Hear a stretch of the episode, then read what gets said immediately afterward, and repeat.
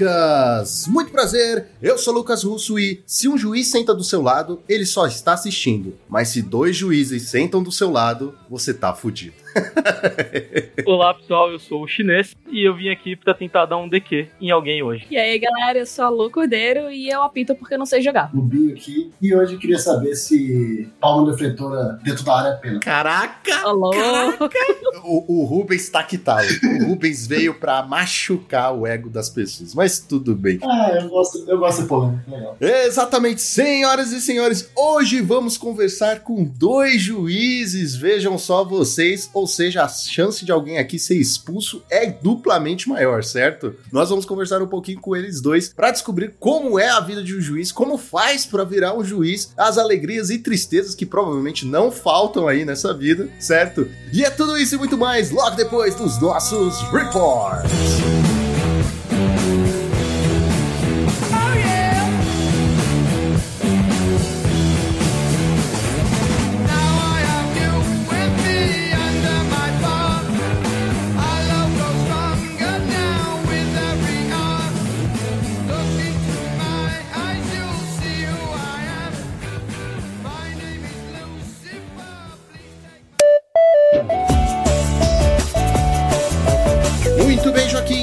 Preparado para mais uma semana de Pauper neste maravilhoso podcast. Sim. Mas antes, Joaquim, devemos falar da nossa querida patrocinadora, a X-Place. Exatamente, a X-Place, que é a melhor loja de Magic do Brasil. Lá você encontra diversos produtos para proteger as suas cartas, além de vários produtos selados e singles. Veja só você. E utilizando o cupom de desconto Monarch5, você ganha 5% de desconto em todo o site. E claro, você também ganha mais 5% de desconto se fizer pagamento via Pix ou transferência, certo? Já são 10% de desconto. Veja só você. X-Plays, onde o seu XP vale o dobro.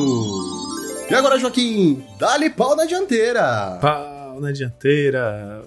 Eu, eu acho que, pra quem não tá acostumado, não Com sabe pau. de onde veio e, e começou a ouvir essa maluquice nossa, só pra orientar os, os perdidos de plantão aí, quando a mecânica de. de Undercity. é, Undercity é. Tomar a- Initiative. Como é que tomar chama a dianteira. É, mas o jeito certo, tecnicamente, é assumir a dianteira. Só que no, es- na- no episódio de spoiler da edição de, de Dungeons and Dragons de Commander, Ocorreu um equívoco. Ocorreu um equívoco e o o Juan foi falar tomar a dianteira. Tom, você toma a dianteira e o Lucão ouviu errado e criou a incrível, a incrível expressão pau na dianteira. Ele entendeu? Pau na dianteira. Porra, é- Pau na dianteira. eu não tenho culpa, cara. O pau tava e no o, e o ouvido. fato é que. O, o- o fato é que essa é a origem da nossa, da nossa, desse nosso quadro, que aliás se chama pau na dianteira, porque é um efeito que acontece na manutenção, né? Então, antes de tudo no podcast, a gente dá o nosso pau na dianteira, que nada mais é do que cobrir os resultados do time. Lucão, hoje eu vou fazer uma, uma surpresa aqui no pau na dianteira, que eu vou emendar com a listinha da semana. Veja só. Essa semana pau foi na meio listinha. fraca de resultados. Pau na listinha, exatamente. Ou seria a Essa semana listinha eu de pau? viajei.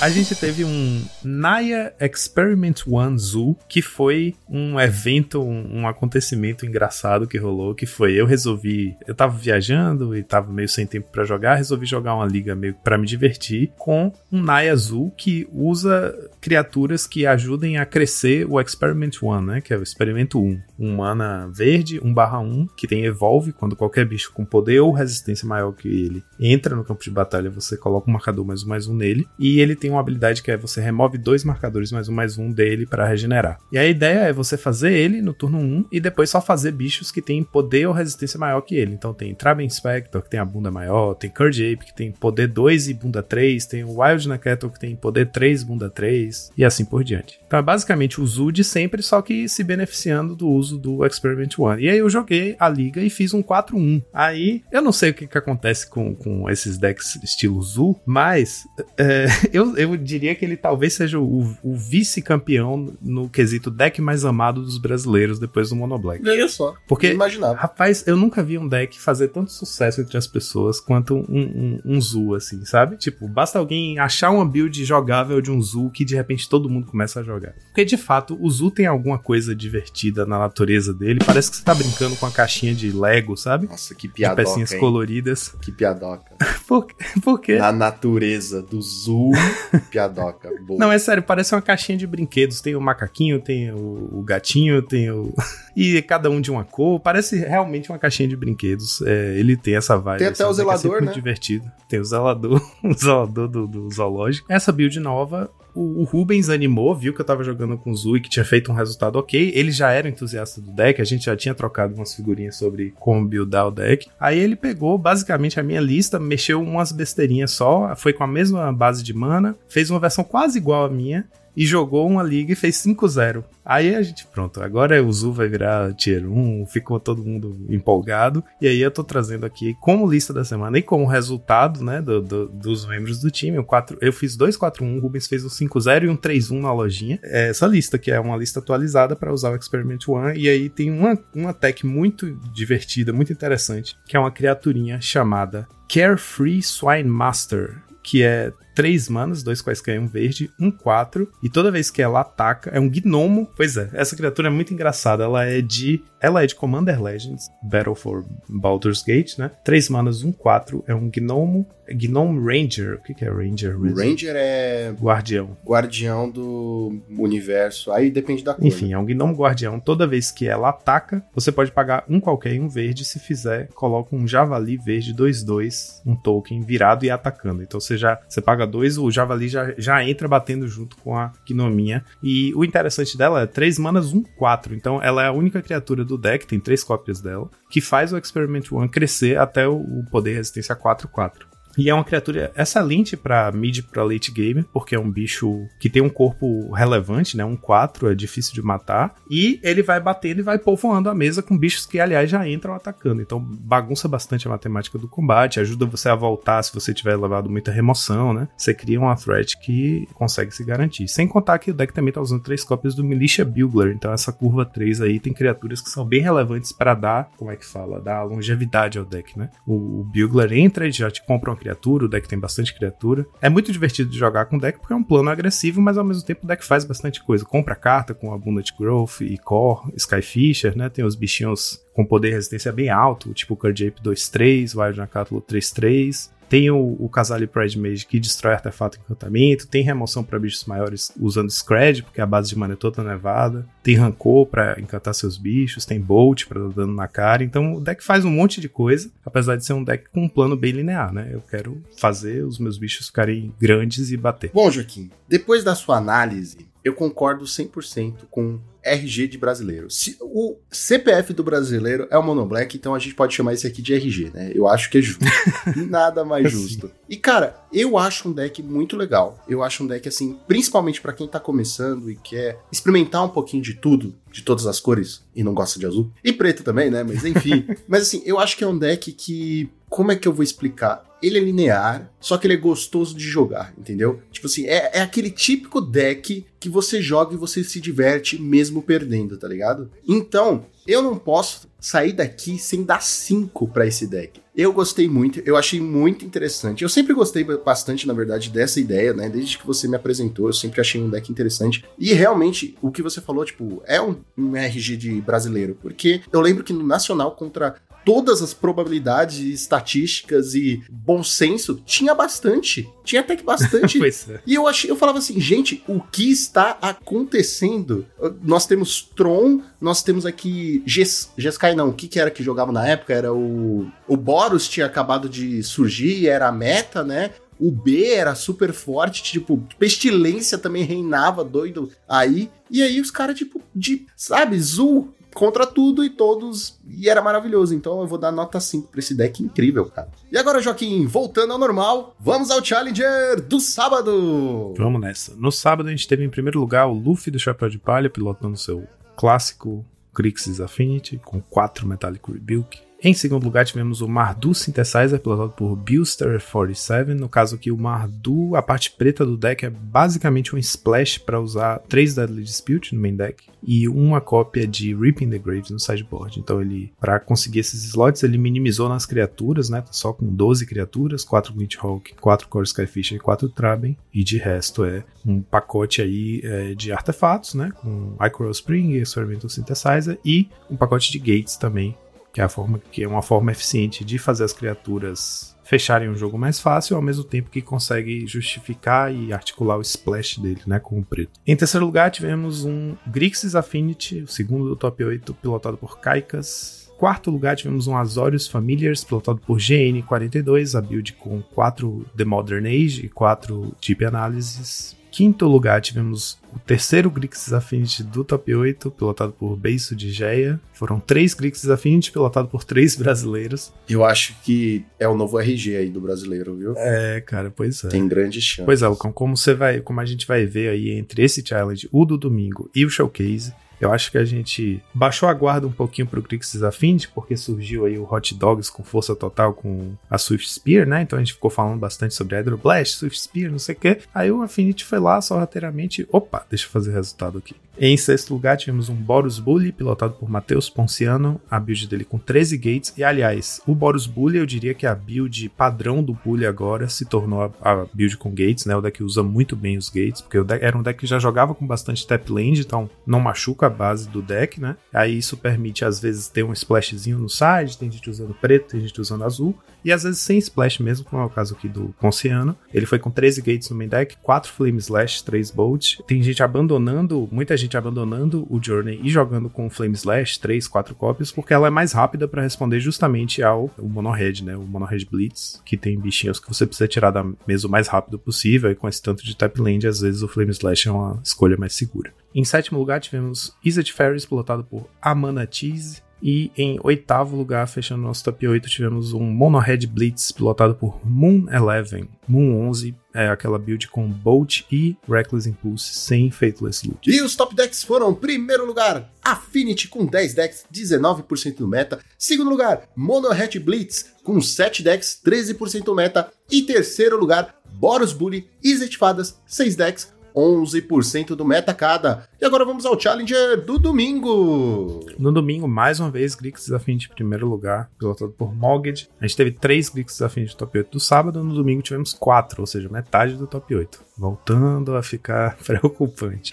em segundo lugar, tivemos um Boros Bully, pilotado por Ramuda, a build dele com 12 gates, de novo Flame Slash aqui dividindo slot com Bolt, 2 Slash, 2 Bolt, e um Electricity também no main deck, e aí ele tá usando dois Blue Blast no side, com esse mini splash azul aí. Em terceiro lugar, tivemos o segundo Grixis Affinity do top 8, pilotado por Condescend. Em quarto lugar, tivemos o Azorius Famílias, pilotado por Hellsal. Ele foi com a build com 4 Modern Age e 4 Deep Analysis, mas também com uma cópia do Iceberg Cancrix, que é aquele caranguejinho, custa um qualquer, um azul. É uma criatura nevada, 04. E ele diz o seguinte: toda vez que outra permanente nevada entrar no campo de batalha sob seu controle, você pode fazer o jogador alvo milar as, as duas caças do topo do seu Grimório. Então, o que ele faz é mais ou menos o que o Sage's Roll Denizen, né, que é aquele bichinho do combo, que custa 3 manos e é 2, 3, é mais ou menos a mesma coisa. A diferença é que ele é um pouquinho mais obtuso. Tipo assim, o Denizen precisa que você tenha uma criatura azul entrando no campo de batalha, certo? Então você,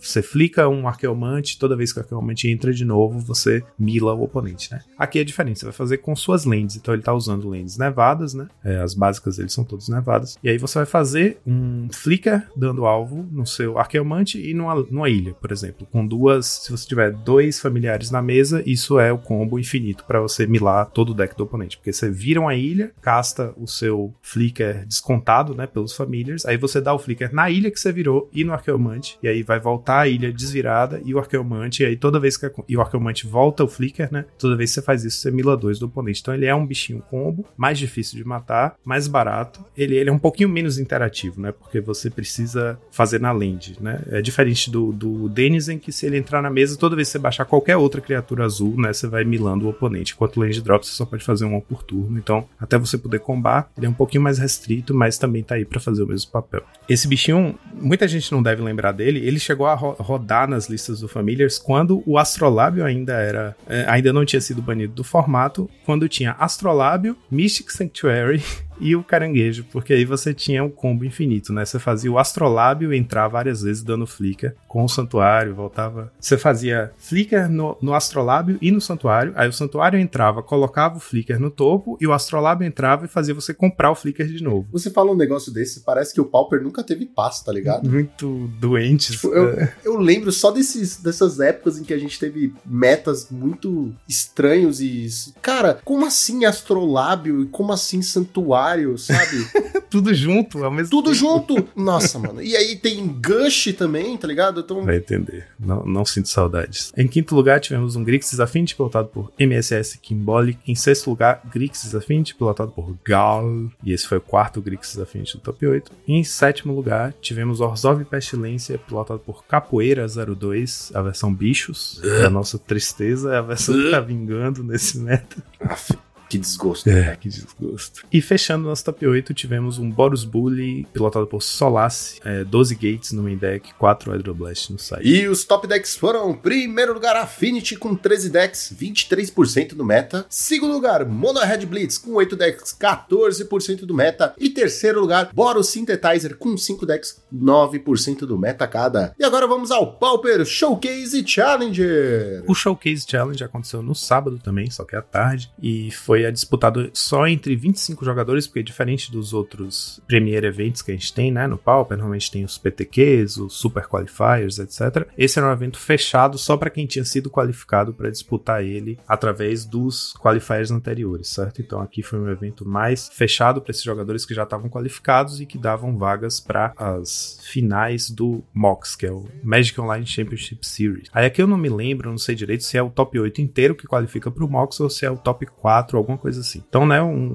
um campeonato mais fechado para jogadores que já tinham sido qualificados e aí teve um meta mais, digamos assim, competitivo, né? Em primeiro lugar, a gente teve o Boros Synthesizer pilotado por OSS 28 com 4 Kudota e 2 Rally. Esse mesmo jogador, ele fez primeiro lugar do Challenge já é a terceira semana seguida, né? Sendo que nesse caso não foi do Challenge, foi um Showcase Challenge, que é mais competitivo ainda. Então ele tem pilotado muito bem esse deck, fazendo su muito sucesso com essa lista. E acho que mostrando, é uma lista que, enfim, consegue enfrentar o Affinity, né? Tem Dust to Dust, Gorilla no side, é um, um deck que consegue fazer um bom meio de campo, assim, consegue agressivar com Kudota e Rally, e ao mesmo tempo consegue controlar bastante com é, munitions e artefatos, com né, Bolt Galvanic de remoção. Ele consegue fazer vários papéis diferentes numa partida. Eu acho que é um deck extremamente eficiente, né? Com isso tem feito bastante resultado. Em segundo lugar, tivemos um Cycling Storm, pilotado por Tyrube 1618. Terceiro lugar, tivemos um Grixis Affinity, pilotado por Pink Bomb 69.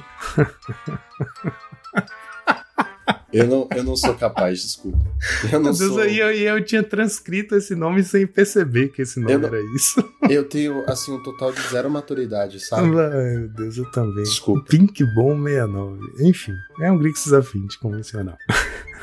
Em quarto lugar, tivemos um Azorius Familiars pilotado pelo Hellsal, ou seja, a mesma build lá com quatro Modern Age, quatro Deep Analysis e uma cópia do, do caranguejinho, o Iceberg Cancrix. Em quinto lugar, tivemos. Olha só. Ai, Lucão, eu, quando a gente acha que a gente já viu de tudo, cara. Tivemos em quinto lugar, isso não foi um erro de digitação. O nome do deck é Gri. Esse foi o nome que eu dei, né? Grixis Fafinity. Fafinity? ok. É um Grixis. Fafinity. Fá de fadas e afinte de afinte. O Walker 375. Oh, meu Deus, eu digitei errado. 753. Não, 735. Peraí. O Walker 7 35. Um jogador italiano, é um excelente deck builder, está sempre fazendo resultados bons em torneios presenciais e em torneios no mall. Ele é, ele é o criador do que a gente vinha chamando do Counter Affinity. Lembra que você criticava o nome dizendo que era o deck, o nome mais ridículo do mundo, que é um Affinity com Counter Spell e aí chama de Counter Affinity. Que era basicamente um Affinity um pouco mais control, que usava dois Angler, duas da Cobra Gear Seeker Serpent, né? E usava quatro Counter Spell. Então era um, um Affinity um pouco mais reativo, se aproveitando do, do poder lá do, da Blood Fountain, né? Pra dar um mid pra late game muito forte pro deck, então ele, em vez de ir pra o, o ângulo agro, ele foi pro ângulo mais control naquela build. Aí aqui é basicamente a mesma ideia, só que em vez de usar Counter Spell, ele colocou três Fairy Seer e quatro Spellstutter Sprite. E dane-se, não precisa de ninja, não precisa de. Eu não quero, não quero, eu não quero fazer valor depois com as fadas, é só o, o ETB mesmo. O Fairy Seer vai me dar o Scry que eu preciso e a Spellstutter vai ser a anulação que eu preciso e acabou. É isso, são sete fadas e o Affinity ele grampeou um no outro e fez top 8 do, do showcase, cara. Não é uma lista que eu, Desculpa, eu não. não entra direito na cabeça, né? Você fica, por quê, meu Deus? Por quê? Aí eu acho que é só porque sim, é só porque pode, sabe? Tipo, o Affinity tem uma base tão forte que você consegue misturar ele com várias coisas e ele vai funcionar mesmo assim. Poxa, parça, assim, já não basta ser afim de você meter o fada no bagulho, cara. Ah, é isso tempos aí, é loucos isso aí. em que vivemos, ok. É, muito loucos, muito loucos. S- Saudade de santuário. Saudade. É um pouquinho só. Em sexto lugar tivemos um Boros Bully, eu nem preciso falar que é Gates, né? Pilotado por Patch, 13 Gates no deck dele, 4 Idle Blast no site. Em sétimo lugar tivemos um Izzet Ferris do Carves, parecida com a lista que a gente cobriu umas semanas atrás, que ele fez um resultado também, acho que foi um top 8 de Challenge. Veja só, a build dele tem uma cópia de Shrek, que é o Monarca Vermelho, uma cópia de Jack, que é o Monarca Azul, uma cópia do Underworld Rage Hound, que é aquele cachorrinho que volta do cemitério, uma cópia de Dispel, uma cópia de Electricity, uma cópia de Abrade, uma cópia de Echoing Truth, uma cópia de Isis Charm e uma cópia de Behold the Multiverse. Esse deck aqui merecia um splash preto pra ter um Mystical Teachings, porque a quantidade de um, uma cópia de, de- das instantes que ele tem são É muitas. quase um Tron de duas É quase um Tron, exatamente. É um, é um Fadas Tron. Ai, meu Deus, só falta. Caraca, só porra, agora você me deu uma ideia boa, cara. Vou pôr, vou pôr uma cópia de fada no Tron.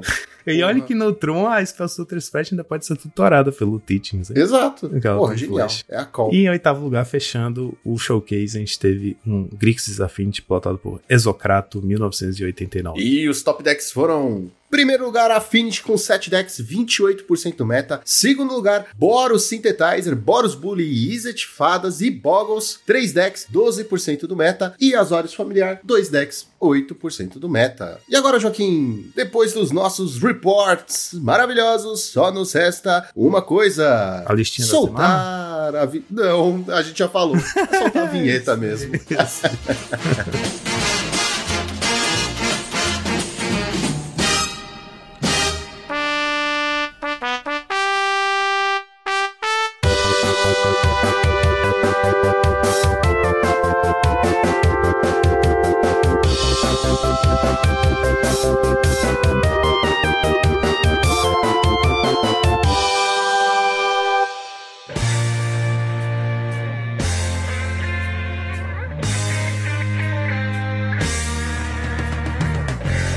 Galera, antes da gente começar, de novo, queria agradecer muito vocês por terem aceitado o convite, estar aqui nesta noite, certo? Gravando, dando, cedendo aí um tempinho de vocês. Queria muito, muito agradecer vocês, viu? Eu lembro de quando você conversou comigo, né? Era um evento que eu tava apitando. E eu até perguntei um pouco sobre pauta e você falou que não tinha uma pauta muito definida, que a gente ia falar sobre como é ser juiz. E aí eu queria até aproveitar esse gancho e já abrir, porque desenvolver a comunidade é parte do nosso trabalho. Então, na verdade, mesmo que a gente esteja aqui como convidado, é o nosso trabalho realmente do dia a dia. É isso daqui. Olha só, falou bonito. Ó, a Lu tá concordando, pode ver. Não, real. Eu só achei engraçado ele te falar isso, porque quando eu perguntei da pauta, ele falou que queria fofocas. Não, mas é porque assim, nós não temos uma pauta pré-definida, nós temos um objetivo, fofocas. Hum. Afinal, é a parte mais legal, né? A parte que a gente quer saber dos podres que acontecem. Mas a gente vai chegar lá, a gente vai chegar lá. É, não, não somente a gente, né? O nosso público. Mas é claro, é claro, afinal, o- o- os programas que mais dão audiência é fofoca. Se não existe blog de fofoca, a humanidade acaba, entendeu? Mas Uma acho- boa desculpa. é, Exato. Mas eu acho que antes da gente começar a entrar na fofoca, né? Vamos criar aquele clima, vamos, vamos enrolar, cozinhar aí os nossos ouvintes e começar com a pergunta primordial aqui, que é como vocês começaram a jogar Magic? Agora eu vou ficar um pouco surpreso se vocês falassem, ah, não, nunca joguei Magic. É que vai ser meio engraçado. É, é engraçado porque eu conheci Magic na quinta série. Os caras legais e nerdzinhos e que tinham dinheiro da escola jogavam Magic, jogavam. Eu lembro que eles tinham Wizardrix. Cartão, hein? Só que não.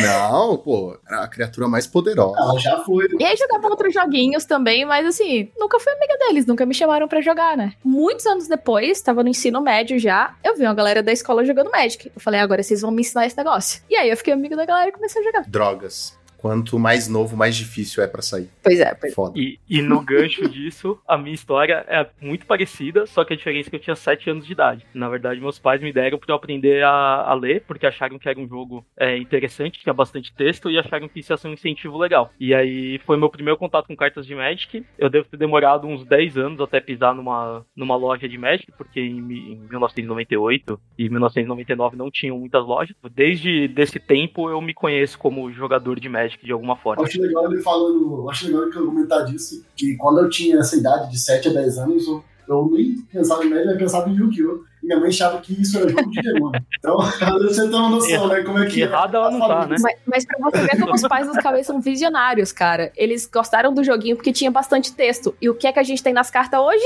Uma redação do Enem por carta. Eu acho válido, eu acho válido. Porque se não servir pra jogar, pelo menos tá aprendendo a ler, né? Eu chego claro. aprende a ler. Claro. Nem que seja em inglês. Ou, sei lá, russo, japonês. Vai aprender coreano, sei lá, vai aprender a ler de alguma forma, né? Mas eu achei, acho interessante isso de. É diferente, eu nunca tinha ouvido alguém que usou Magic pra aprender a ler, né? Tipo, é, é algo interessante. Ainda mais com as letras miúdas. Eu...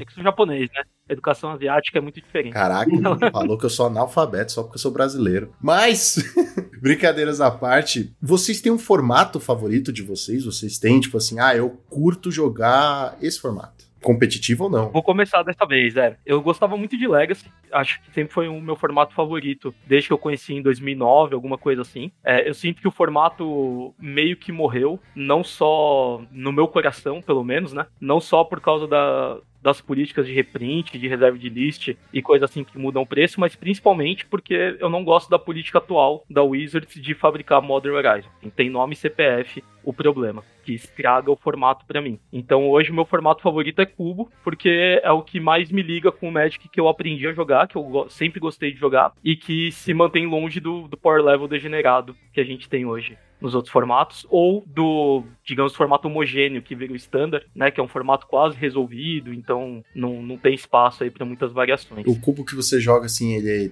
tipo, ah, é cubo Qualquer Pauper. É só cubo. Qualquer cubo, pode Cubo ser Legacy, Artisan, né? pode ser Vamos Pauper, pode ser Resumir aí, Legacy, cubo obviamente. Legacy, porque tudo é Legacy na vida. Então é cubo Legacy, porque aí abrange tudo, é mais fácil. Exatamente. Cara, de jogar eu gosto de Commander, mas de apitar eu amo Legacy. Caraca! Co- comunidade Legacy, pelo menos todos que eu já conheci, todos os torneios, é muito delicinha. Se vocês estiveram ouvindo esse podcast, vocês são maravilhosos.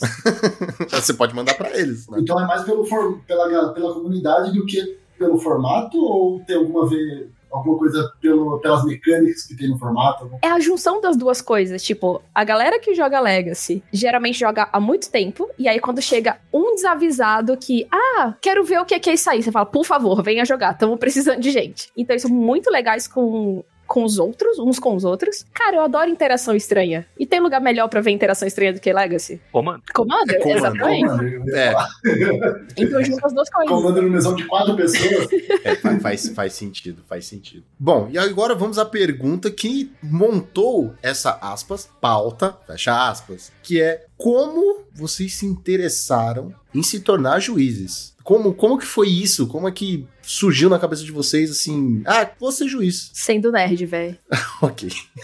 Tá, Eu acho que é uma pergunta válida. Tava lá jogando Commander em Niterói. Eu tava estudando bastante regra porque eu tinha um deck Izzet que tinha cópia, tinha um monte de coisa que você precisava saber exatamente como funcionava pra poder o deck funcionar. Você tem que explicar o que é que seu deck faz, certo? E aí, beleza, comecei a ver esses negócios de regra e, paralelamente, tinha um amigo meu chamado Baixa Rabelo, do podcast Manda Raio Vai. Ele é juiz de Magic e um dia ele apareceu lá com uma camisa de juiz. Eu, pô, o que, que é isso aí? E daí a pessoa fala, ah, tá, é uma pessoa que entende bastante de regra e auxilia os outros com isso. Eu falei, ah, como faz? E daí foi. Eu comecei num, numa toada um pouquinho diferente, né? Eu comecei a me interessar pelo jogo muito antes da, digamos, do desenvolvimento da comunidade no país, né? E inclusive no estado de São Paulo, que acho que hoje é onde mais. Eu acho não, tenho certeza que é onde mais tem Magic. E aí, eu, como eu gostava muito do jogo e eu tinha muito tempo, eu respondia o fórum de dúvidas da Liga Magic, que tinham muitas pessoas que não sabiam como funcionavam as regras, e eu passava o dia todo lá e eu ficava respondendo. E aí,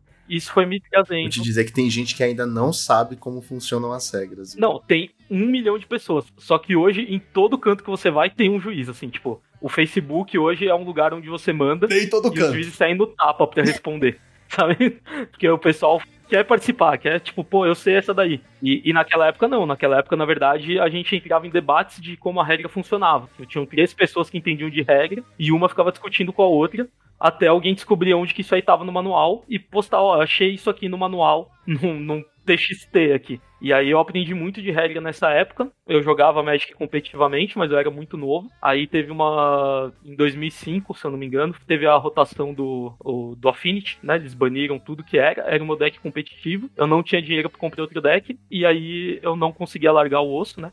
Eu gostava muito de estar na loja. Então eu virei juiz pra continuar participando da comunidade. E aí tem alguns anos que eu ainda não consegui sair disso.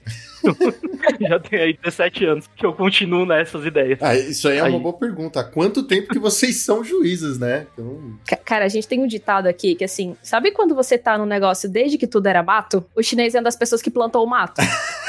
Eu tô há muito tempo. assim. Acho que eu sou o segundo juiz com mais tempo de certificação do país. caramba, Atrás do Dudão, que caramba. nunca será superado na- no E mundo. que nível vocês são de juiz? Nível 2. Eu e a Lu também, né? Uhum. E não sairei do nível 2. É um nível estável, né? Onde ficaremos por muito tempo. Ah, ó, já tem fofoca aí, já quero saber. por quê. Mas mas vamos lá, vamos lá, vamos lá. Eu até queria saber co- como que, como que é esse processo, né, de, de virar um juiz, por exemplo, se eu hoje querer, que quisesse virar um juiz, tem que ser por indicação, ou tem alguma prova para fazer? Como é que seria se um jogador de Magic hoje queria, que quisesse se tornar um juiz também, né, com você? Cara, sim e sim. Como que funciona? Existe um site chamado judgeacademy.com. Você vai entrar lá e lá tem como se fosse um curso de graça de regras de Magic. Então, você consegue assistir essas aulas, ele vai explicar as regras do jogo em si e também coisas de, ah, como que deve funcionar um torneio, básico de tudo isso, básico de como lidar com comunidade, essas coisas que a gente espera de juízes. Então, ele tem várias aulinhas lá falando sobre isso. E aí você faz uma prova, só que além da prova, você precisa que algum juiz de nível 2 ou mais faça uma recomendação pra você. Essa pessoa não precisa dizer que você é a pessoa mais maravilhosa do mundo, meu Deus, a melhor coisa que já aconteceu para o programa de juízes. Mas é basicamente pra saber que você é uma pessoa de verdade, primeiro. Você é uma pessoa que realmente. Porque, por exemplo, você podia estar fazendo a prova pra outra pessoa. Então, não, eu conheço esse cara, ou essa mina, realmente é uma pessoa que tá estudando, ok, legal. Não, por um momento, pessoa- eu achei que ia ter bot juiz, tá ligado? Uma pessoa de verdade. Não, porque a gente tá no século XXI, tá arrumando aí pra uma inteligência artificial muito avançada, né? Pô, Justo, justo, justo. então eu fiquei, eu fiquei um pouco preocupado, realmente. Foi o Spark pra fazer a prova, né? É, então, tipo, sabe, do nada o. Ah, você consegue ler um CAPTCHA? Se você consegue ler um CAPTCHA, você é uma pessoa. Já passou na primeira prova, entendeu? Então. Só que, além disso, é legal que essa pessoa, tipo, verifique que você é uma pessoa legal na sua loja, sabe? Por exemplo, qualquer pessoa pode entender das regras de Magic, mas será que você quer um juiz que treta com todo mundo na loja? Ou que tem falas, digamos, falas machistas, falas homofóbicas? Será que você quer essa pessoa, assim, no programa? Então, por isso que é, que é importante esse passo de ter outra pessoa que vai certificar que, não, você é, é uma pessoa apta a se tornar juiz. E aí, depois disso, tem uma taxa que você paga, e com essas três coisas juntas, você vira juiz. É basicamente. Nível 1. Nível 1. Chegamos no nível 1. E pra ir pro nível 2. Aí tem uma série de etapas que são iguais às etapas do nível 1, porém um pouquinho maiores ou mais difíceis. Então, por exemplo, pra, no dia de Academy você tem alguns módulos que você faz pra fazer a prova pra certificar pro nível 1. Então, pra você fazer a certificação pro nível 2, você tem mais módulos, eles são um pouco maiores, um pouco mais profundos dentro do conhecimento. É, além disso, você cumpre algumas outras é, exigências que servem basicamente para dizer o que, que é o seu nível, né? Porque quando a gente pensa em nível, a- as pessoas normalmente pensam, sei lá, num RPG, né? Numa ficha. Tipo, ah, esse juiz foi melhorando, melhorando, e aí ela sobe de nível, né? É, é óbvio. Até o seu termo. Caraca, agora eu imaginei vocês, vocês tirando a galera, tipo assim, não, você tá, tá fora do torneio, e aí fazendo plim, ganhando um XP, tá ligado? Pra cada um que mata, que tira do. Vai nessa linha. E, e a real é que a gente precisa. É, é muito importante que tenha essa, essa noção de que não tem nada disso. Na verdade, você pode ser um nível 1 excelente que não tem nenhuma capacidade de ser nível 2. Como que isso aconteceria, né? O juiz de nível 1, ele tem uma presença de comunidade dentro da loja. Para torneios de réu casual. Então ele é o cara que vai fazer tudo ali funcionar. Às vezes vai ser uma animação do, do pessoal, vai se virar para organizar um torneio em um formato que não existe. Enquanto que o juiz de nível 2, ele já é diferente. Ele já tem é, responsabilidades de torneio competitivo e características de liderança de equipe. Então você vai ter que apitar com outros juízes, sendo capaz de orientar eles nas funções deles. Então perceba que não, não importa o quão bom você seja numa função, essa skill ela não, não é comparada com a de delegar essa habilidade para outros juízes. E eu posso ser um excelente delegador que não sabe executar direito. Então, na verdade, é, não é só profundidade na- nas habilidades. Você também precisa de habilidades novas que são focadas para o nível 2. Então, você ganha algumas etapas, como por exemplo, você precisa ter apitado um torneio com mais juízes na sua equipe, para que você possa virar nível 2. Porque outros juízes precisam ver a sua performance, precisam entender como você é trabalhando em equipe. Então, é, eu não sei de cabeça a lista do- dos pré-requisitos, tem na Jade Academy, ela não é muito extensa, mas basicamente qualquer nível 1 que queira vir- é, virar nível 2 cumpre todos os requisitos automaticamente. Isso não é uma checklist assim que você fala, ah, eu vou atrás disso daqui. O, o caminho de você fazer o aprendizado, ele já cumpre tudo aquilo que você vai precisar ter em algum momento. É interessante porque eu tava fazendo um paralelo aqui na minha cabeça, porque eu passei muito tempo fazendo escotismo. Não é uma coisa que eu me orgulho muito. Mas o caso é, você tinha habilidades lá, insígnias, era. ah, não vou lembrar o nome, faz muitos anos.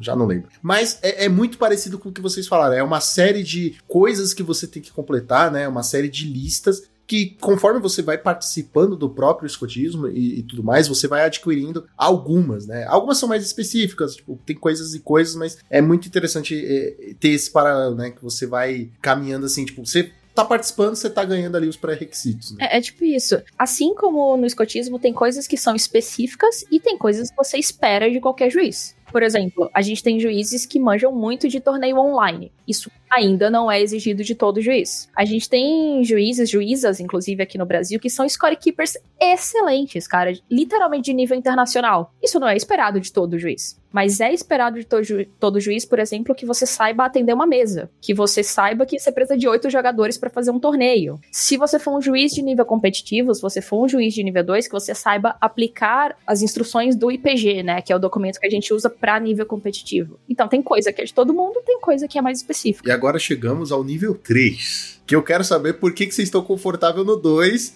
e o que, o que evita chegar no 3. Porque na minha cabeça de leigo, né, de pessoa que tá.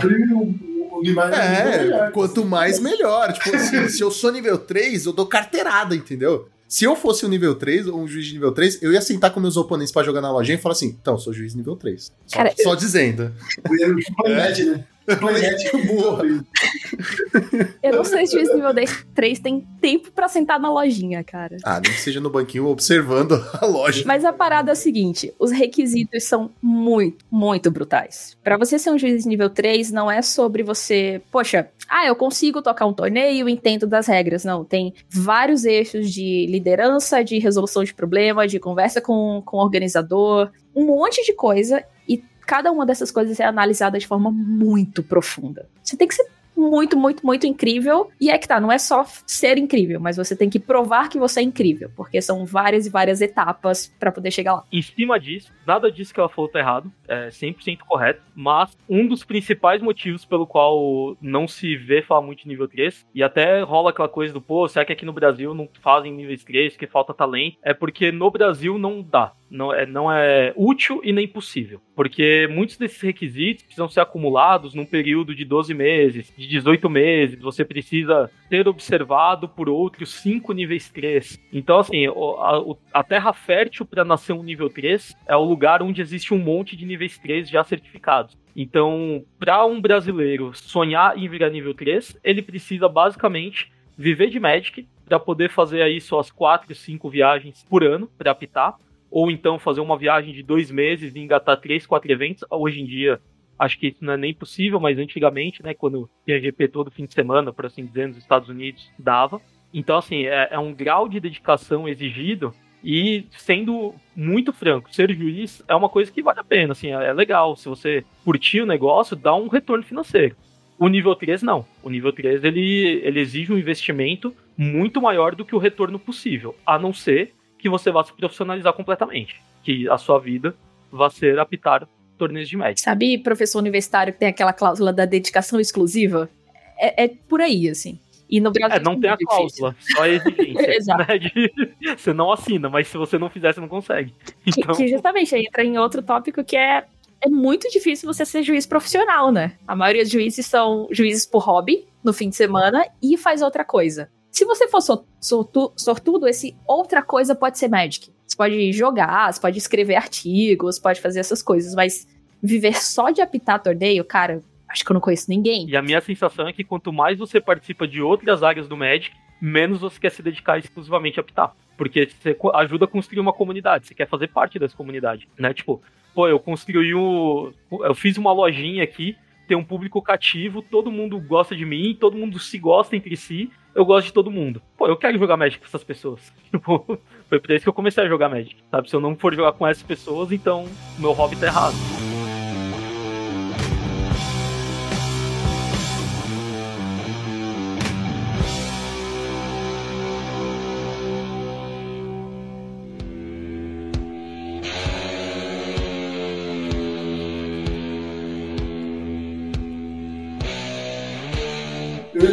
Vocês se vocês não acham isso um, um pouco injusto, ou talvez não seja a palavra correta, é, dessa cobrança de, pra ser um nível 3, você tem que estar sempre é, em torneios de réu maiores, né, que vai ter mais juízes nível 3, sendo que a Wizards não dá essa oportunidade de trazer isso pro Brasil. Por exemplo, ah, isso quem está nos Estados Unidos sempre vai ter é, infinita vezes mais possibilidade de ter isso acontecendo. E aqui no Brasil, por exemplo, para a gente ter um GP no ano, é, quando a gente tem, é uma- já é um sacrifício, né? Então, é, às vezes, por isso a gente também não consegue, né? Então, que, é- que atrapalha bastante.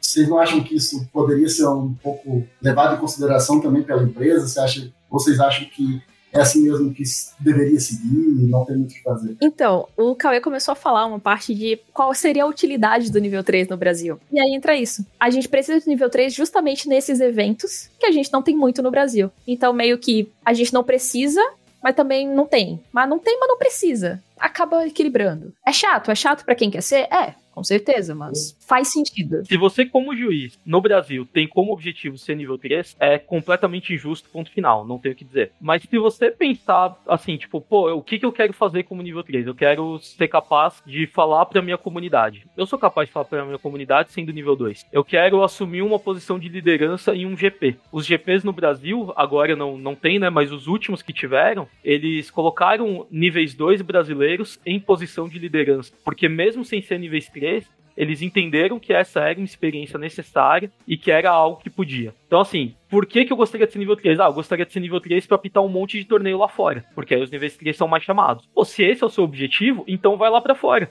E aí você consegue. Você anula aquela desvantagem. Então, assim, eu só acho que é injusto pra quem tem como objetivo o nível, né? O, a medalhinha, digamos assim. Mas é um pouco chato, porque não dá pra saber o que aconteceria se a gente tivesse um monte de níveis 3, né? A gente vai saber se 10 níveis 3 aqui não iam fazer uma aliança com todas as lojas e de repente aqui virava um lugar muito legal. Mas não dá pra saber. Nossa, agora eu quero saber. Agora o todos queremos, objetivo. né? Só se, vamos disseminar esse episódio pra ver se todo mundo vira nível 3 e a gente vê o que acontece. A Lu vai ser antes de mim, com certeza. Então, Se o que tá impedindo da gente ter mais de um GP por ano aqui no Brasil é porque a gente não tem tantos níveis 3. Imagina? Se for isso o que tá impedindo da gente ter, só jogando lá. Não, a gente não vai saber a resposta. os fatores ser. da América aí são fortes, mas aí é melhor falar com algum lojista, provavelmente vai vir de máscara, não sem ser identificado, aí talvez ele possa, possa alegar aí as coisas nessa, nessas situações. Eu queria fazer uma pergunta agora. Perguntar, é, vocês que estão acabam ficando um pouco mais de fora do que nós, que né, somos da comunidade, vocês são da comunidade, óbvio, mas tem um olhar um pouco mais de cima, né? Olham muito mais do que a gente. Queria saber de vocês, assim, é, se vocês já apitaram torneios de vários tipos, né? Tipo, ah, Modern, Legacy, Vintage, Pauper, e por aí vai. Saber aí se vocês sentem diferenças entre as comunidades né? Porque vocês mesmos falaram assim, nossa, a comunidade Legacy é tipo um amorzinho, vem aqui porque os velhos tá morrendo, precisa de gente nova e tudo mais, né? Tá tudo tão caro e não tem tanto milionário aqui. Eu queria saber se vocês sentem e quais, quais são as diferenças que vocês sentem entre as comunidades. Né? boa pergunta, velho. Não sei se eu sinto tanto entre formatos, mas entre regiões, bastante. Quando eu me tornei juiz, eu morava em Niterói. E aí agora eu moro em São Paulo. Só que eu já morei em Vitória também. Eu conheço algumas comunidades. E, por exemplo, Vitória é uma comunidade. Era uma comunidade pequena, mas bastante competitiva. A gente tem, a gente tem jogadores excelentes lá, de competitivo mesmo. Mas é pequeno. Então, o que é que a gente tem que jogar essa temporada? Os classificatórios são Pioneer? A gente vai pro Pioneer. Os classificatórios são em Modern? Bora Modern, partiu Modern. É isso aí. Todo mundo se conhece. Sabe aquela comunidade que você sabe onde todo mundo mora? Não, Pois é, exatamente. não, não mesmo. Eu imagino como é. É, é, é uma questão de regiões. realmente. É, é, exatamente, velho. Então, isso é bem diferente do que é aqui em São Paulo. Aqui em São Paulo você conhece. Tem, sempre tem um cara que joga em três lojas, aí ele é o seu ponto de contato com aquela outra loja, né? A gente tá Você não falando do conhece mais Camada? ninguém lá.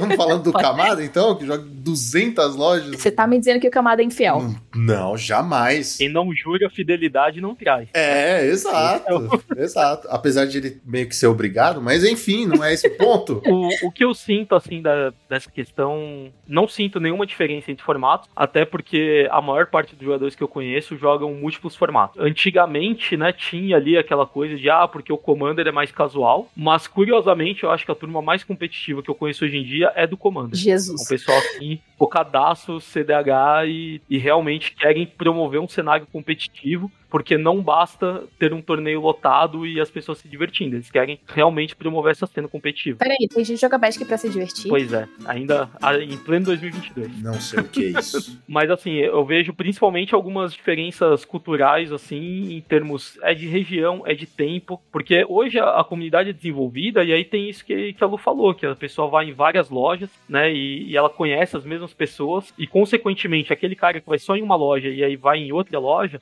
Ele tem alguém que ele conhece lá, então. E tem o Facebook, os grupos do WhatsApp hoje em dia que falam dos formatos. Então é tudo muito mais homogêneo. Principalmente o pessoal das antigas, tinha uma época que assim, tinham pouquíssimos juízes. Sei lá, já teve uma época que existiam três, quatro juízes certificados no Brasil inteiro e já tinha PTQ, sabe? Já, já existia média. E tinham pessoas que jogavam essa época e até hoje jogam. E aí tem, tem regras que mudam a todo momento. A regra, acho, mais icônica de todas, pra pra quem estiver ouvindo esse podcast e joga há bastante tempo, é que antigamente você comprava uma carta essa e você tomava game loss. E, tipo, Hum. já tem muitos e muitos anos. Essa eu não sabia. Pra mim, eu, eu chamo de mudança moderna. Pra mim é uma coisa nova não ter esse game loss. Só que a maior parte das pessoas já começaram a jogar Magic sem nunca saber que um dia isso foi game loss. Eu nem Então, sabia, tipo, eu nem imaginava. Hoje em dia você faz aquele toxicity fix que eles falam, que o juiz, num torneio competitivo, ele abre a mão, tira uma carta, porque tem toda, toda uma série de etapas. Mas por muito tempo era game loss. Então, assim, você tem pessoas que, tipo, meu juiz, ele comprou uma carta essa. Ah, não, pega aí, eu vou resolver isso. Como assim resolver isso? É game loss. E aí, tipo, não, cara, não é. Estamos em 2022, o mundo mudou há muito tempo. Você não joga Magic há muito tempo. E aí, tipo, porque o cara não joga mais competitivo, ele fica jogando casual, não existe game loss no casual, ele não tá nem aí.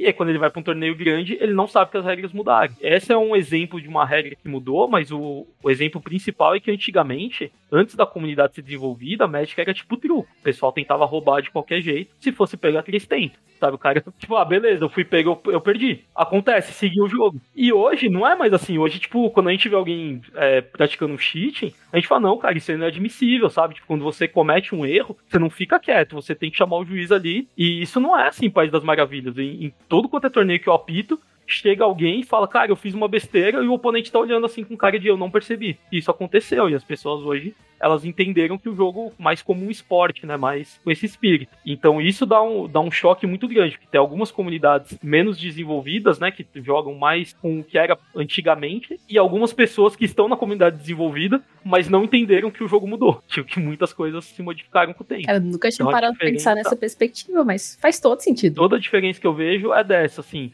É, tem um, eu, eu abri o podcast fazendo uma brincadeira, né? Que eu falei, ah, eu vim aqui pra dar um DQ, né? É porque teve uma época, quando eu virei juiz, lá no comecinho, assim, período de 2007, 2010, e aí estavam me ensinando as regras, eu era muito novo. Então, tipo, eu tava aprendendo. E aí o pessoal já sabia, mas já tava acostumado com o jeito que era. E aí eu, sem querer, eu fiz uma revolução, porque eu olhei e falei, isso aí é roubo. Não, pô, isso aí acontece toda hora. Não, cara, tá no manual isso aqui, isso aqui, isso aqui. Ah, é verdade, é roubo, virou um DQ. E aí tinha uma época que o pessoal falava que quando eu ia pro torneio, eu ia dar 5, 6 DQs, né? E não era porque eu era um excelente juiz, era só porque eu não tava aceitando que aquilo funcionasse daquela forma. Então, e naquela época o roubo era farto e abundante, porque não era visto como roubo. Tipo assim, eu vou desqualificar. O oponente virava e falava, não, mas isso aí todo mundo faz. Tipo, não, cara, se todo mundo faz, eu tenho que desqualificar todo mundo. Tá ligado? Tá todo mundo fazendo errado. Fazer a colheita. Que faz parte pra virar no nível 3, tem que né, dá 10 DQ no... no... Pra ceifar. É, É, É tipo um ceifador de aulas, né? Tem que ceifar nas aulas. Teve um período, mas na verdade meu apelido era Green Reaper, inclusive. Olá!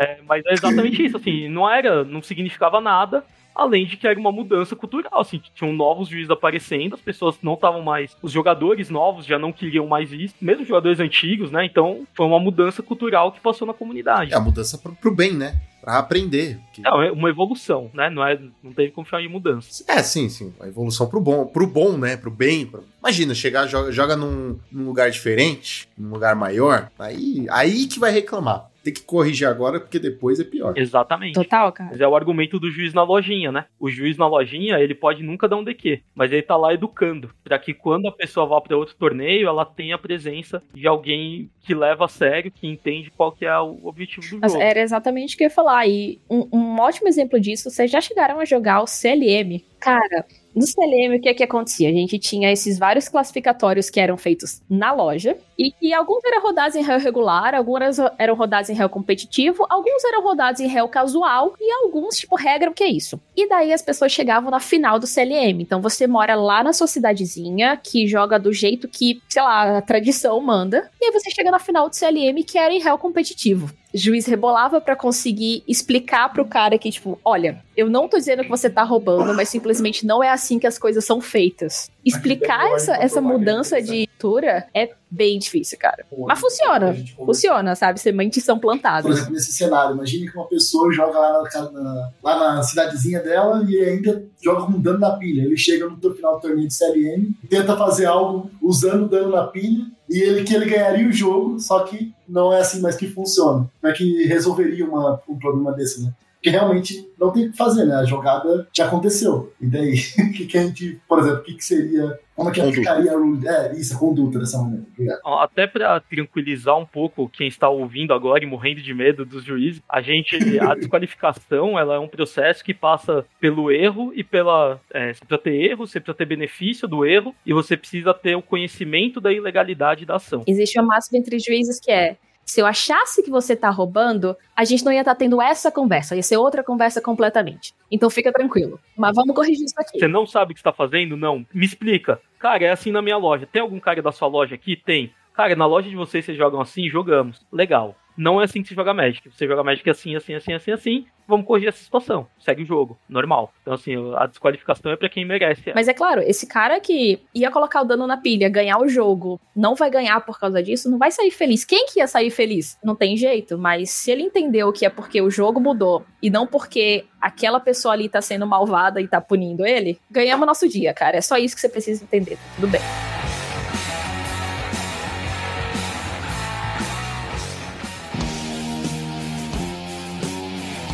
Eu quero saber um pouquinho mais agora. Agora a gente pode começar a entrar na parte boa, que é as fofocas.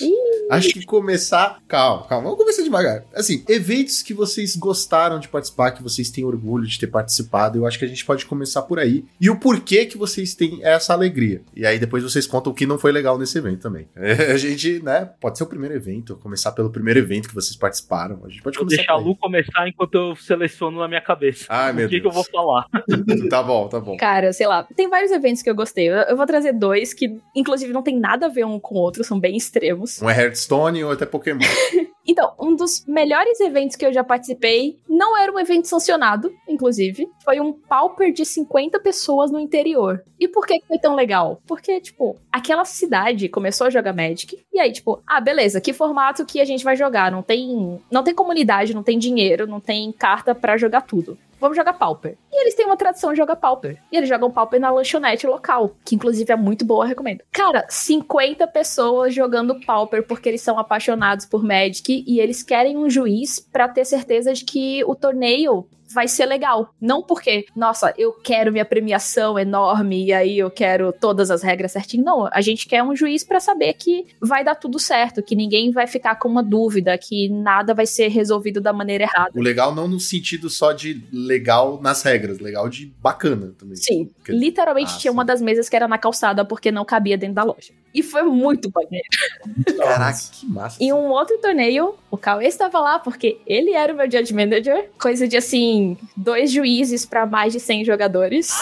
E não em um torneio, eram três torneios naquele dia. Nossa, no- eu já vi o caos tomar conta lá na X-Place. E a galera, juiz, juiz, juiz, juiz, juiz. Né? Porque vira um coro. Parece que é um bloquinho de dominó, assim. Você bateu num, todo mundo resolve que aquela é a hora de chamar o juiz, todo mundo junto. É que nem, ninguém lembra que tem juiz pra chamar até o primeiro chamar. Exato, exato. E, e é maravilhoso ver aquele. Parece uma, um nada sincronizado, o pessoal levantando a mão tudo junto, aí abaixa, aí o outro. É muito lindo. É um- uma visão ótima. É, é assim, caos e desespero, mas deu tudo certo naquele dia. E aí é um daqueles dias que você sai dizendo, cara, se eu sobreviver a isso aqui, quem é o apocalipse zumbi na fila do pão, entendeu? Que comparação excelente. Um CLM maravilhoso esse, né? Foi CLM. Acho que foi evento. Nacional Model. Foi, foi por aí, nessa época. e os seus? Meus eventos, eu tenho. Selecionei dois aqui, mas provavelmente é, é só o jeito que a minha memória funciona. Eu optei um nacional, se eu acredito que tenha sido de 2007. Foi o meu primeiro nacional, um evento que pra mim foi absurdamente marcante. Sempre respondia as dúvidas no fórum da Liga Magic e eu apitava na minha loja local, uns torneios do tipo pré-release, que era a única coisa que tinha. E às vezes um PTQ, alguma coisa assim que tinha, mas eu tinha um juiz mor e eu não era nem apresentado como juiz, eu era apresentado como assistente, assim, como ajudante. É, eu não era certificado. E eu estava convencido que eu não seria, porque era muito difícil de certificar nessa época. Você tinha que fazer um ano de período probatório para poder passar. Eu era muito novo. E assim, acho que o juiz mais novo depois de mim tinha 20 e poucos anos e eu era menor de idade. Então, eu tava fazendo um trabalho legal e aí o meu mentor na época, ele falou com o pessoal da, da Devir, que organizava o Nacional, e eu fui convidado. Tipo, o cara me ligou, falou, ó, a gente vai ter o torneio aqui do Nacional. Eles tinham me visto, me visto jogar um ano antes. Eu tinha participado, fui muito, muito mal. Fiz 0,8. nas Deixa o menino ser juiz, ele manda mal jogando. Tira ele das mesas, vamos. E aí ele me convidou, ele falou, cara, você não quer vir aqui? A gente vai ver como que você é, você vê se você gosta disso mesmo. E aí eu fui, a gente pega mó engraçado, porque a gente pega um monte de, de adulto barbado e a criança, assim, olhando, tipo, eu não sei o que eu tô fazendo aqui. Só que esse evento me foi muito marcante, porque eu tava fazendo deck check, né? Eu tava aprendendo a fazer. E nessa época, eu não vou citar nomes, obviamente, mas tinha um jogador que tinha famas na internet de ser muito ladrão, de ser muito tapeteiro. Mas é aquela coisa, naquela época todo mundo tinha essa fama, por assim dizer. Todo mundo que ia bem, pelo menos. E aí esse jogador, ele, eu fiz um deck check nele, e aí eu peguei um erro no, no deck dele, que parecia um failure to sideboard, né? Então ele tinha uma carta dele que tava no side e estava dentro do main deck. E aí, tipo, eu tava fazendo a checagem e eu tinha um outro juiz comigo, que também não vou citar nomes, que virou e falou: Ah, isso aí é um game loss, porque ele esqueceu de tirar o side e devolve o deck. E aí eu falei, eu sei o que é isso, mas eu acho que ele tá roubando. E aí, tipo, chamaram o juiz mor lá, e aí, tipo, que- por que, que você acha isso? O que, que tá acontecendo? Falei, cara, eu acho que ele tá roubando, mas o que, que te leva a crer que ele tá roubando? É porque eu sei jogar Magic. E aí, tipo, esse cara colocou uma carta é, de custo, um bicho 1 mana 1 barra 1 no draft dentro do deck. E essa carta tá no sideboard. E ele tem uma carta 5 mana 5 5 que tava no side e tá no deck. E eu não acho que esse cara tenha esquecido de tirar o side. Ele é um cara, um jogador muito bom de Constructed, mas não sabe jogar Limited. Então eu acho que ele, tipo, montou o deck dele errado, mostrou pro pessoal lá fora, os caras ensinaram ele, ele mudou. E aí foi a minha primeira investigação. O cara me ensinou como que eu deveria investigar. Tipo, fala com outro oponente, fala com não sei o quê. E a gente acabou. E a gente desqualificou um cara que era o número 3 do ranking no Brasil na época do ranking Elo, né? Que era um ranking muito mais valioso. Muito mais difícil de manter, o pessoal levava muito mais a sério. Então, tipo, é uma. Foi um evento, sabe? É tipo você conhecer um famoso. Digamos assim, eu desqualifiquei um famoso. Eu era muito novo, eu não sabia o que tava fazendo. E eu passei por cima de, de um cara que, em teoria, sabia mais do que eu, mas é, é uma pessoa que tava acostumada com outras coisas. Então, tipo, esse evento pra mim me marcou demais. Foi quando eu decidi que eu realmente, tipo, não, isso aqui não é um bagulho que eu tô fazendo porque eu sou estudante e tenho tempo de sobra. Eu gosto disso daqui, eu vou começar a fazer. E o outro evento que eu vou falar é basicamente um dos últimos eventos grandes que eu apitei, que foi um GP em Lyon. É, eu já tinha apitado algumas vezes na América do Sul, já apitei no Brasil inteiro, mas foi a primeira vez que eu apliquei é, em um torneio de fora do país eu fui aceito. E aí pra mim foi muito legal porque depois de certo tempo, o que a Lu falou acaba sendo verdade. O pessoal fala que quando tudo era mato, eu já tava aqui capinando os matos. Então, pra mim é muito difícil, porque eu tenho muito a aprender ainda. Só que a, a maior parte das pessoas não se predispõe a me ensinar, porque eles assumem que, ah, eu vou falar isso ele, ele vai ser condescendente, ele já sabe isso. E aí, tipo, eu perco várias oportunidades de aprendizado. E aí, indo pra lá, eu tive a a oportunidade de conhecer vários juízes com muito menos experiência do que eu, mas que estavam dispostos a me ensinar. Tipo, pra eles eu era um nível 2 no Brasil. Pô, esse cara aí, não sei nem como ele fala outra língua, porque lá no Brasil tudo é mato. Então, tipo, eu vou dar uma força pra esse cara. E aí foi uma, foi uma experiência maravilhosa, assim, pra mim. Tipo, é uma coisa que há muito tempo eu não tinha, né? Essa reconexão com as pessoas me vendo num nível baixo. É uma coisa que eu não estou acostumado. Isso é até um problema pra mim, porque, novamente, eu tenho muito a aprender e eu não consigo, não tenho essas oportunidades no dia a dia. Foi um torneio maravilhoso, assim, tipo, eu gostei demais, porque eu consegui mostrar várias coisas, consegui ensinar várias coisas para pessoas que não esperavam aprender nada comigo. Consegui aprender muitas coisas de pessoas, assim, com menos experiências, mas com uma vivência muito diferente. Às vezes nem é menos experiência. Às vezes o cara tem 3 anos de juízo, mas ele apitou 60 GPs, porque ele é europeu e lá tem GP toda semana. então, tipo, nem sei o quanto que é menos experiência. Às vezes é menos tempo, né? Adquirindo essa experiência. Mas foi, para mim, acho que são os dois eventos. E, mas eu, deve ser a minha memória, né? Que é o primeiro e o último. Então são os que mais ficam marcados, né? Agora eu quero saber do reverso. Qual o maior problema que vocês já enfrentaram em evento? Ou algum. E, e também algum problema assim que virou rotina, basicamente. Ou se tem alguma coisa que vira rotina, assim, algum é, jogador que reclama por XYZ, ou porque. Sabe, coisinhas assim que você, tipo, ah, tá bom, senta lá, Cláudio. Vou inverter, vou antes dessa vez. Né? Deixar, te dar tempo pra você pensar. Eu acho que eu tenho dois eventos que aconteceram coisas que eu considero inadmissíveis, assim. Não vou falar quais são os eventos e nem as pessoas envolvidas, mas eu participei de um evento que teve um problema durante a realização do Top 8. Era um torneio com bastante premiação. Os jogadores, alguns deles, achavam que a premiação estava splitada e outros não achavam. Dentro do, do top, tinha essa. Porque assim, ah, é, é meio que praxe, os juízes eles oferecem. Os juízes oferecem, não. Os juízes ajudam a organizar a premissa do split. Então, assim, digamos que você tem um torneio que paga 10 mil reais pro primeiro colocado e 500 reais pro segundo. E 100 reais pro terceiro ou oitavo. O cara que fez X2, assim, X1 meio e passou pro top 8, ele gostaria de ganhar 10 mil. Só que ganhar 500 reais é muito frustrante. Então eles fazem o quê? Eles somam toda a prize pool e dividem para todo mundo e eles jogam sem o peso. E aí os juízes normalmente eles auxiliam com essa, esse processo para ter certeza que tá tudo certo. Então assim, eles decidem pro split, sim, deixa um juiz, um oficial do torneio sabendo, porque aí a sua decisão é oficial. E aí o juiz ele confirma isso com todos os jogadores. E aí eu participei de um evento onde o juiz entendeu que tinha tido um split, uma parte dos jogadores entendeu que tinha tido um split, só que o juiz não confirmou com todos os jogadores individualmente. E aí, tipo, em algum momento alguém saiu e aí falou: ah, vou pegar minha premiação, é tanto. Aí por que que é tanto? O top 8 ganha só X. O top 4 que ganha isso. Não, mas a gente deu split. Não, a gente não deu split. E aí quando descobriu, apurou, não deu split. Isso é muito ruim, porque um jogador muitas vezes pode ter jogado muito menos concentrado, né, do que tava. Alguma displicência. né? Tendo isso ou não, a pessoa não saber o quanto ela vai ganhar de premiação é um problema enorme, assim, né? Então isso, essa foi uma experiência muito frustrante pra mim. Eu não, eu estava no mesmo evento, mas eu não participei dessa dessa etapa, só fiquei sabendo depois. E uma outra experiência muito ruim que eu tive foi num torneio que tava tipo com algumas condições condensadas negativamente, então é tipo era um galpão sem ar condicionado, um dia muito quente, telhado, telha de brasilite, e aí tudo começou a esquentar e tava todo mundo cansado, pingando de suor e a gente não ia ter comida de qualidade, sabe? Tipo, ia ser, o almoço ia ser um pastel, um negócio assim. E aí, pra coroar tudo isso, teve um problema no software de pagamento e atrasou, sei lá, duas horas e pouco uma rodada. E tinha hora pra entregar o salão. E aí, tipo, foi um, jogadores passando mal de calor, terrivelmente incomodados com a organização. A organização, tipo, olhando para aquela coisa do tipo, eu tenho que resolver um quebra-cabeça de mil peças, sabe? Não, vai levar um tempo. Vai acontecer, mas vai levar um tempo. Só que, tipo, como que eu anuncio isso pra 280 jogadores ao mesmo tempo? E mesmo que eu anuncie, e daí?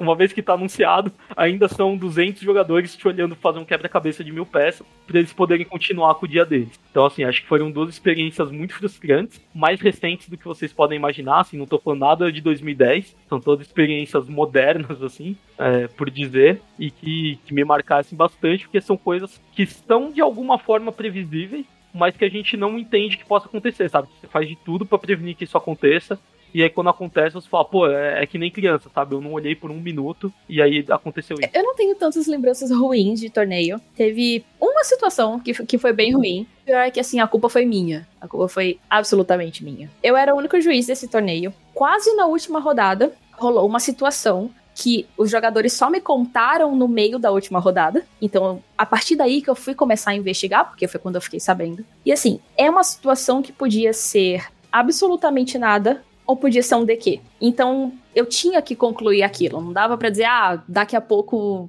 a gente vê o que, que aconteceu. Você tem que ir até o fundo disso. E eu não tinha tanta experiência, cara. E talvez se fosse hoje, as coisas fossem um pouco mais rápidas. Mas foi uma investigação de, sei lá, acho que mais de uma hora. Todos os outros jogadores foram embora e o top 8 não conseguiu receber a premiação porque a gente ainda não tinha essa definição do que aconteceu. Então, assim, é, depois eles receberam a premiação, mas querendo ou não, atrasou pra caramba. Todo mundo ficou super cansado. Foi horrível e dá aquele gostinho amargo, porque quando a gente tenta fazer investigações desse nível, geralmente é algo que você tenta fazer da forma mais discreta possível. Mas quando o torneio todo atrasa por causa disso, não tem como a galera não ficar sabendo, né? Porque o torneio está parado por causa daquela uma situação. Então, cara, foi, foi horrível. Pode falar palavrão aqui? Pode. Ok, foi, foi uma merda, sabe?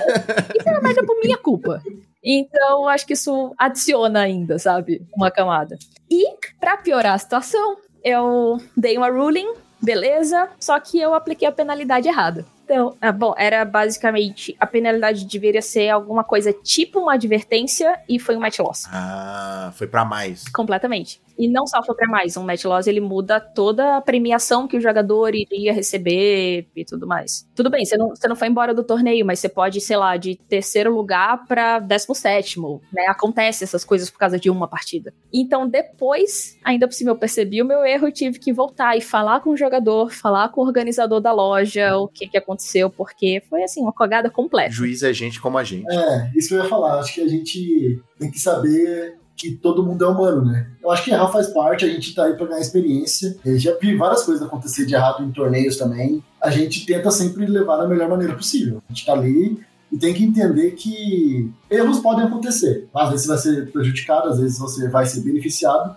E não ficar tão feliz assim quando você foi beneficiado com o erro de alguém. Porque isso pode acontecer com você depois. É, mas essa lição assim, que eu acho que a gente tem que ter. Que já aconteceu comigo de, de um erro de uma, de uma outra pessoa. Não foi na minha, no meu jogo, mas é, foi igual você falou. Outra pessoa levou um match loss e eu subi no ranking. Mas foi um erro, não, não, não foi no mérito que eu, que eu consegui aquilo, aquilo, sabe? Então é. é, Não é, não é algo que a gente tem que se orgulhar, assim. Então acho que a gente tá tudo pra aprender. Eu acho que é bem bacana você estar compartilhando isso. Pra galera entender também, né? Que a gente tá pra ganhar experiência, tem que estar melhorando.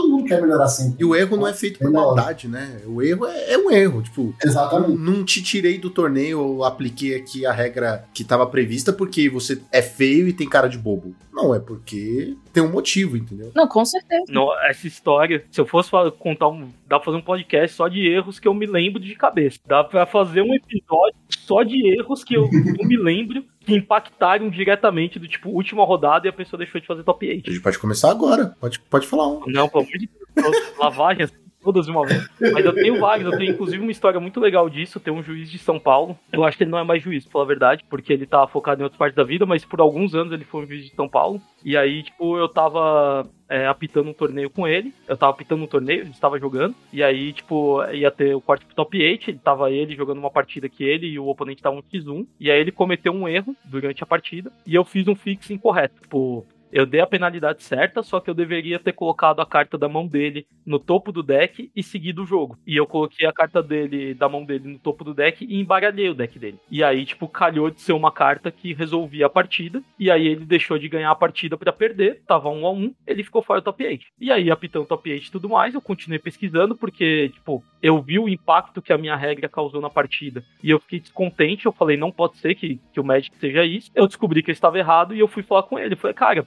eu acho que eu te tirei top 8 aqui, porque. Aí não, o erro foi meu. É, o erro foi seu. Tipo, que bom que você tá, sabe disso. Só que aí eu deveria ter corrigido assim, assim, assim. E aí eu acho que você ia ganhar o jogo. E eu fiz isso, isso e isso. E aí você perdeu, né? E aí ele falou, é, mas beleza. Virou as costas e continuou assistindo o jogo. Eu falei, bom, beleza. Mais um que quer me matar. Nada de novo no mundo. E aí, tipo, é, aconteceu todo o torneio. Quando acabou tudo, tava todo mundo indo embora. Ele chegou lá, ele chegou em mim e falou, cara, aconteceu aquela situação lá. Eu falei, é, foi mal aí, tá? Não, É, não foi por mal. E ele falou: a verdade é que eu queria virar juiz. E eu queria que você me certificasse. Porque é isso que eu espero de, de um juiz, é essa postura do tipo, você fez um bagulho errado, você não tentou dar desculpinha dizendo que você tava certo, você veio aqui, você me explicou que tava errado ainda no mesmo dia, não me deixou voltar para casa amargo com isso, e eu acho que você lidou bem com a situação. E eu realmente certifiquei ele, ele virou juiz, apitou por muito tempo, acho até que ele era bom. Apitei poucas vezes com ele, pra falar a verdade, mas. É, e é o cara da cidade de São Paulo. É o Flávio Viana, talvez ele escute. Acho que ele não vai ligar que deu falar o nome dele, porque. Primeiro, porque nessa história ele só foi lesado. Uhum. Ele Aí, se ele é- ligar, ele sabe onde você mora. É só ir Ele é a atrás de você. person, né? Ele é a pessoa que me perdoou, não. É. Então acho que, que vai ser bom. Mas é, foi assim que, que eu certifiquei ele numa história que eu tirei ele do top 8 porque eu fiz um fix errado. E lembro até hoje, já faz bastante tempo. Que ele foi juiz por vários anos, já saiu do programa. E eu ainda lembro de antes de ser certificado. Porque realmente ecoou na minha cabeça, assim. Porque não tenho o que fazer. Eu tenho que tomar decisões a todo momento. Algumas delas são erradas. E quando eu tomo uma decisão errada, eu prejudico alguém. Tipo, não, não, tem, não tem outro caminho pra seguir, sabe? Inclusive, isso é algo que eu incentivaria, assim. Se você acha que um juiz aplicou uma regra errada, consertou as coisas do jeito errado na sua mesa, cara, fala com essa pessoa no intervalo das partidas. Porque coisas que podem acontecer. É, você pode falar pra essa pessoa, pô, eu acho que isso aqui não funcionava assim, e aí ele vai te explicar por que que funciona daquele jeito. E aí você vai saber usar seu deck melhor. Olha que maravilha. Outra coisa que pode acontecer, realmente as coisas não deveriam ser daquele jeito, e aí aquele juiz descobre que fez caquinha e ele vai melhorar na prova. Então aquele erro não vai se repetir. E eu te falo uma coisa: quando a gente passa pelo leve trauma de você cometer um erro num torneio, você não erra aquela ruling de novo. Você vai errar outra ruling, mas aquela ali, moleque, Você apresenta a conferência sobre ela depois, né? você apresenta a conferência como não errar. depois. Fiz isso ontem, inclusive. então, isso é o que vai acontecer, sabe? Tipo, ou então talvez vocês discordem, discordar, e aí depois um dos dois vai descobrir aquilo, mas pelo menos houve uma discussão. Você trouxe aquilo à tona. O que não vai acontecer é você tomar um DQ por dizer, poxa, juiz, eu achei que você fez um negócio errado. O juiz não vai te morder, que eu saiba. Então, assim, nada, nada muito ruim vai acontecer, cara. Vale a pena, sabe? Vale a pena. O que não dá pra acontecer é, por exemplo, você querer que a pessoa te explique algo que vai levar 15 minutos no meio da partida. Às vezes você tem que ligar o hashtag confia, tem que ser. Ou você, tipo, nossa, mas eu discordo. Aí, sei lá, bate na mesa, grita, essas coisas. Aí, aí também não dá, né, amigo? Perguntar na moral. É, que é questão de perder a razão, né? Exato, perguntar na moral não só é permitido, como é bom. Façam isso, E sério. até em cima disso, uma também dica assim decente que eu tenho não funciona comigo. Tipo, para mim não precisaria e para a maior parte dos juízes não. Mas às vezes se você tá com um juiz mais inexperiente, é vir aquela coisa e falar: "Você tem certeza disso?" Não, pô, essa é a minha ruling. Eles falam: "Olha, é o seguinte, se a regra for essa, eu vou perder o jogo. Essa jogada depende disso e eh, ele tem letal na mesa se isso aqui, não- se essa remoção realmente não funcionar, ele tem letal na mesa e vai matar. Então, já que isso não prejudica em nada, se a ruling for essa mesma, eu vou perder na volta, você não pode dar uma, uma pesquisada melhor? Se o juiz falar, não, eu tô convicto, aí beleza. Porque, por exemplo, pode acontecer. Posso falar, olha, você tá em dúvida, mas eu não. Agora, se o juiz tiver aquela gotinha do, pô, eu preciso tomar uma decisão, então é essa. Às vezes você coloca um peso que faz o cara, bom, tudo bem, já que é essa a situação, eu vou lá dar uma olhadinha. Né? Que isso é uma coisa que eu faço, eu e a maior parte dos juízes. Eu tô falando por mim, é, eu tenho certeza que é, é melhores práticas, né? Então todos praticam. Você tá lá atendendo uma mesa, você olha. E aí você vê o quão relevante é essa regra que você tá dando agora. Tipo, você entende o impacto do jogo. Até porque isso é parte da investigação, né? Um dos conceitos da investigação é que as pessoas tentam fazer isso em momentos desesperados, coisas do tipo. Então você tenta entender o que tá acontecendo no jogo. E isso daí às vezes muda pra mim. Às vezes é uma ruling que tá lá, tipo assim, pô, o cara tá com o jogo perdido. Sei lá, a gente nunca tem 100%, né? Mas eu tô com 90% aqui de certeza. Esse jogo aqui não faz. Já tá perdido e essa ruling aqui faz o cara perder um pouquinho mais. Essa é minha ruling. Se eu olho que o jogo tá completamente equilibrado e essa regra muda o destino do jogo, falo, cara, eu tenho 90%. Mas eu vou atrás dos outros, dos outros 10%. Assim, tipo, dá uma segurada. Eu vou fazer uma checagem de sanidade, porque eu já entendi que isso é, vai mudar muita coisa. É crítico, né? É crítico a partida. Eu gostaria de saber pra vocês eh, se já caiu uma situação com vocês, por exemplo, de. Que às vezes na lojinha, igual vocês falou, vocês já pitaram jogos que tinha mais de 100 jogadores pra dois juízes. E acontecer de alguém, uma situação bem simples, de um cara dar uma, uma, sorcerer, uma, uma carta de Sorcerer Speed em cima de uma estante, só que daí um outro jogador de fora viu, avisaram ali, Só que daí, com certeza, a, a, a rule seria outra, só que daí eles se resolveram lá e daí isso deu alguma cagada e depois teve que tirar vocês. Aconteceu alguma situação parecida com essa? Vocês têm que arrumar uma cagada que outro cara aplicou errado, sabe? Eu tenho uma opinião polêmica de que, assim, se os dois jogadores estão felizes, eu não tenho nada a ver com isso. Eu diria que ela não é polêmica porque ela tá no livro de regras. Basicamente, tá? Isso aí eu tenho um- uma história interessante de um torneio que eu optei com um nível 3, que antes era nível 4, né? Quando existiam cinco níveis. E aí eu vi ele acontecendo. E aí, tipo, eram dois jogadores jogando um, um torneio Super Sunday Series lá num GP. Né? Então é um torneio extremamente casual. E aí os jogadores chamaram o juiz e eles falaram, cara, essa criatura foi equipada com esse equipamento aqui, e aí, tipo, eu ataquei, e aí depois ele bloqueou, aí o meu bicho morreu, aí agora eu dei uma remoção, e agora o bicho morreu, só que aí a gente lembrou que eu destruí esse equipamento dois turnos atrás. Caraca, E aí, tipo, bicho. Monster. E aí a gente ouvindo assim, tipo, o cara ouvindo e eu tava de Shadow, né? Então eu só tava do lado dele. E ele falou assim, tipo, e, e aí, então, o que, que vocês acham disso, né? O juiz falou. Ele falou, cara, eu acho que assim, se esse equipamento for pro cemitério, e aí eu volto o meu bicho, volto o bicho dele do ataque, porque eu não vou dar remoção, tá tudo certo. E aí o oponente falou, é, isso resolveria tudo. E aí o juiz virou e falou, olha, você tem duas opções. A primeira é, eu sou o juiz, vocês vão me pedir a, a solução, eu vou te dar uma solução como manual e vocês vão jogar desse jeito. A outra solução é que vocês têm uma forma aí que vocês acham que o jogo tá tudo certo. Então vocês nunca me chamaram e vocês continuam jogando o jogo. Eles olharam pro juiz, voltaram, fizeram um bagulho que não existe no manual, assim. Que inclusive está em caps lock, que um juiz não pode fazer. Por que, que o juiz não pode fazer? Porque é terrivelmente injusto. Tipo, o cara sabe da remoção na mão, o outro sabe do ataque, sabe que não tem combate trick. Tem um monte de informação revelada. Mas os dois jogadores estavam felizes. Então, é tipo, quem sou eu pra vir falar, não, não, não, agora já era, vocês esqueceram de. Ah, vocês estão bem? Então, tchau. Basicamente é o pra que ele chamou. É, ele chamou pra validar a solução. É tipo, eu não vou validar. Faz aí, eu não vou validar isso. Tipo, Mas, mas sabe quê que, que o juiz serve nesses casos? Porque, justamente, às vezes os jogadores entendem a justiça daquele, daquela correção, mas você percebeu isso que o Cauê falou de, cara, um monte de informação foi revelada. Mas o jogador não se tocou disso. Então você tem um certo preparo pra pensar, beleza, por que que essa solução não é legal? Pô, porque ela vai mudar a linha de jogo. Ou então, ah, a gente tá, tá de boa em fazer dessa forma.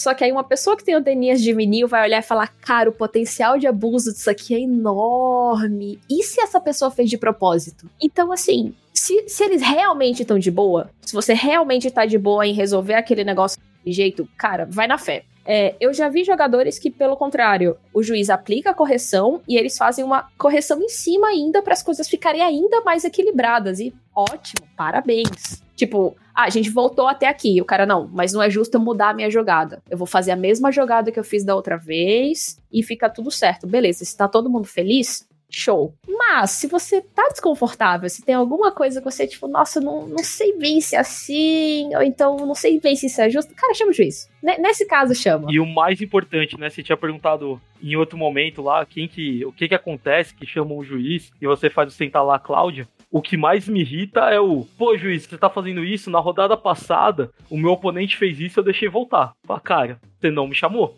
Você deixou voltar. Sabe, Bom pra você você, deixou campeão, voltar. que não me O seu chamou. oponente não deixou, seu oponente me chamou. Se você tivesse me chamado, ah, mas eu não ligo que ele volte. Nem eu, tá ligado? Mas se eu tiver que dar a regra justa, é uma coisa. O que eu ligo é uma coisa completamente diferente. E isso acontece muito. Tipo, as pessoas resolvem as coisas sem intervenção do juiz, e depois, quando tem intervenção do juiz, elas reclamam que é diferente. Fala assim, cara, eu sou certificado por isso. Tipo, eu estudei pra dar uma solução consistente. Eu tenho uma curiosidade. É só curiosidade mesmo, a gente já tá caminhando pro fim, que é perguntar como funciona a escolha do deck check. Porque assim, eu sinto que o Kamada, coitado, ele é muito oprimido, tá ligado?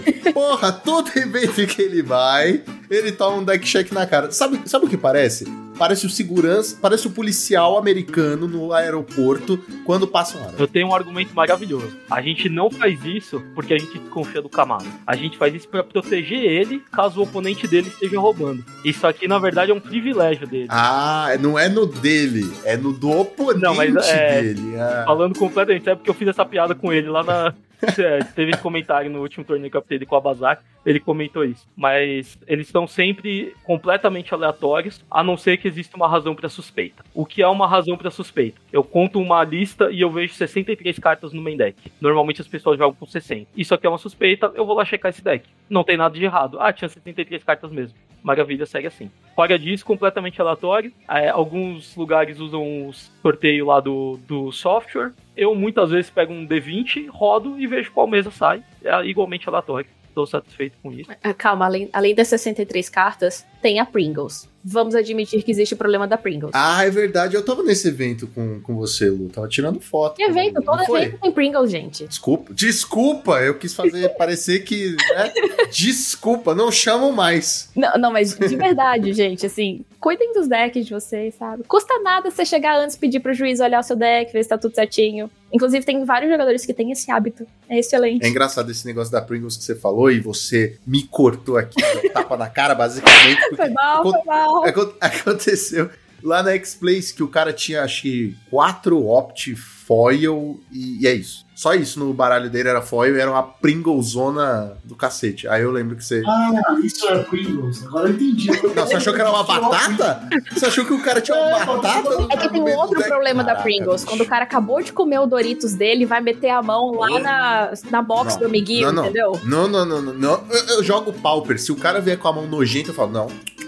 Você chama o juiz, ele que vai embaralhar. Você não vai encostar no meu deck com essa mão nojenta aí que você passou na bunda. Não. Market card. Realmente é um outro, uma outra coisa que faz a gente. O que de ruim vai sair desse deck check? Um game loss, no máximo. Mas e vocês já pensaram em se tornar juízes? Aprenderam um pouco mais sobre como é a vida desses nossos gladiadores que tomam conta da gente? Veja só, estão sempre aí na batalha pra gente não fazer cagada. Quer dizer, mais cagada, né? Deixe aí nos comentários. Não se esqueçam de nos curtir em todas as redes sociais, certo? Lembrando que nós temos o monarquesresponde@gmail.com, onde você pode mandar a sua dúvida, crítica, sugestão, que a gente vai ler aqui ao vivo, certo? Então, fim do turno, Draw do Monarca!